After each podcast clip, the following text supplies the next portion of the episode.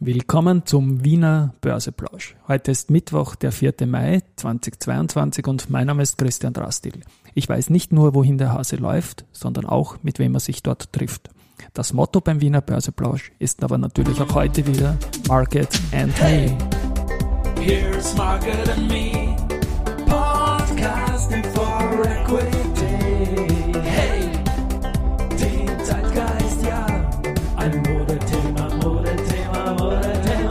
Ja, die Börse als Modethema und die Mai-Folgen der Season 2 sind präsentiert von Wienerberger und Palfinger.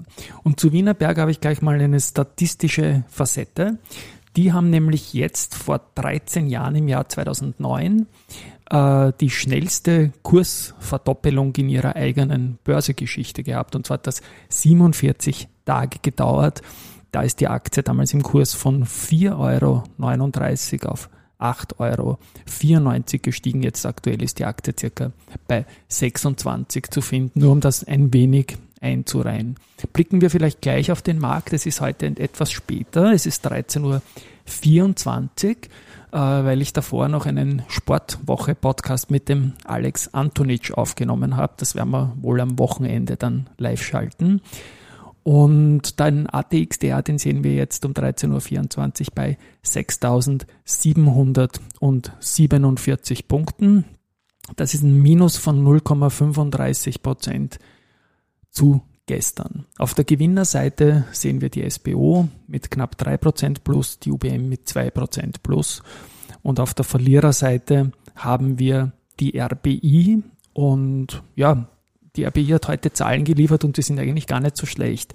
Wenn man bedenkt, dass das der größte Verlierer im heurigen Jahr ist und man kennt natürlich die Gründe äh, mit der Präsenz in, in Russland und der Ukraine, so schaut das Zahlenmaterial eigentlich aus meiner subjektiven Sicht sehr gut aus. Also man im Q1 den, das Konzernergebnis um 39 Prozent steigern können, liegt jetzt bei 442 Millionen.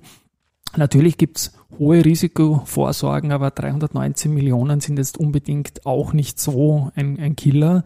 Und trotz dieser steigenden Risikokosten wird ein äh, Return on Equity auf Konzernebene in einer Bandbreite von 8 bis 10 Prozent für dieses Jahr hier erwartet. Insgesamt ist es auch so, ähm, dass die RBI in Ukraine, in der Ukraine den Betrieb jetzt nicht unterbrechen hat müssen.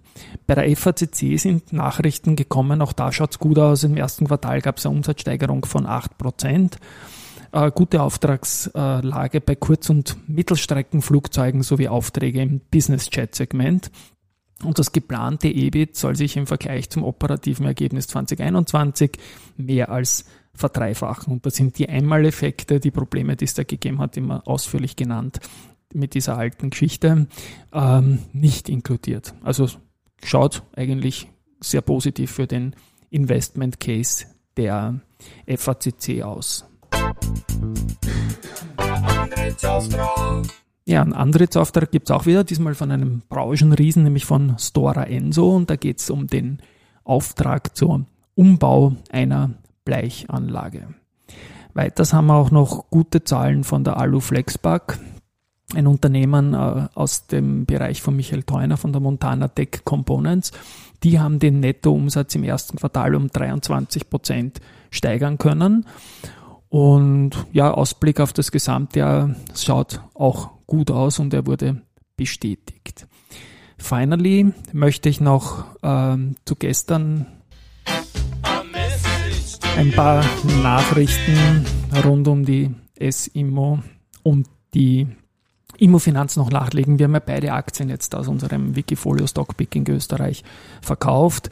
Man sieht auch, dass der Markt das Pricing, das Pricing der, der, der Übernahmeangebote sehr realistisch ansieht. Also es gibt da kaum einen Abschlag. Anders als zum Beispiel bei Twitter, wo der Markt nicht so recht dran glaubt, notieren beide Aktien also ganz, ganz knapp unter den Offerpreisen.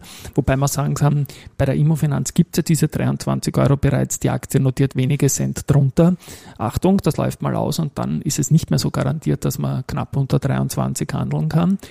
Bei der S-Immo sind die 23,5 mal noch im Raum, sind ja noch nicht formuliert worden, aber auch da hat sich die Aktie schon so richtig angeschlichen und notiert nur 15 Cent drunter. Äh, ein weiteres Rudi-Mail war gestern auch, dass man sich doch mal die Aktie der CPI, der CPI Property anschaut, also diejenige Firma, die die Angebote an die SIMO-Aktionäre und die Immofinanz-Aktionäre stellt.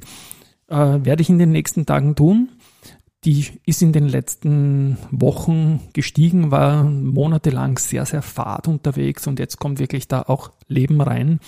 Mal sehen, ähm, wie das da dann letztendlich ausschaut, auch mit Handelsvolumen. Also ich glaube, es wird jetzt dann der Zeit, dass man sich auch diese Aktie mal anschauen wird. Erwähnt habe ich, dass bei Twitter der Abschlag und das Vertrauen des Marktes nicht so groß ist. Elon Musk und Co., das ist sicherlich ein internationales Thema, das ich da nicht reinziehen will.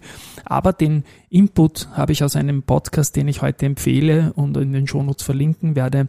Das ist nämlich der Podcast äh, von On360 und da erklärt der Thomas Niss, ähm, sehr detailliert die aktuelle Situation bei Twitter. Und im Vorgespräch und im, im, in der Anmoderation wird auch noch Wiener Berger mit einer herrlichen Schnurre äh, erwähnt, nämlich wie es zu dem Begriff Sandler kommt und was das bei Wiener Berger heißt. Also ein Hörtipp werde ich dann verlinken, ist eine, eine sehr, sehr schöne Geschichte.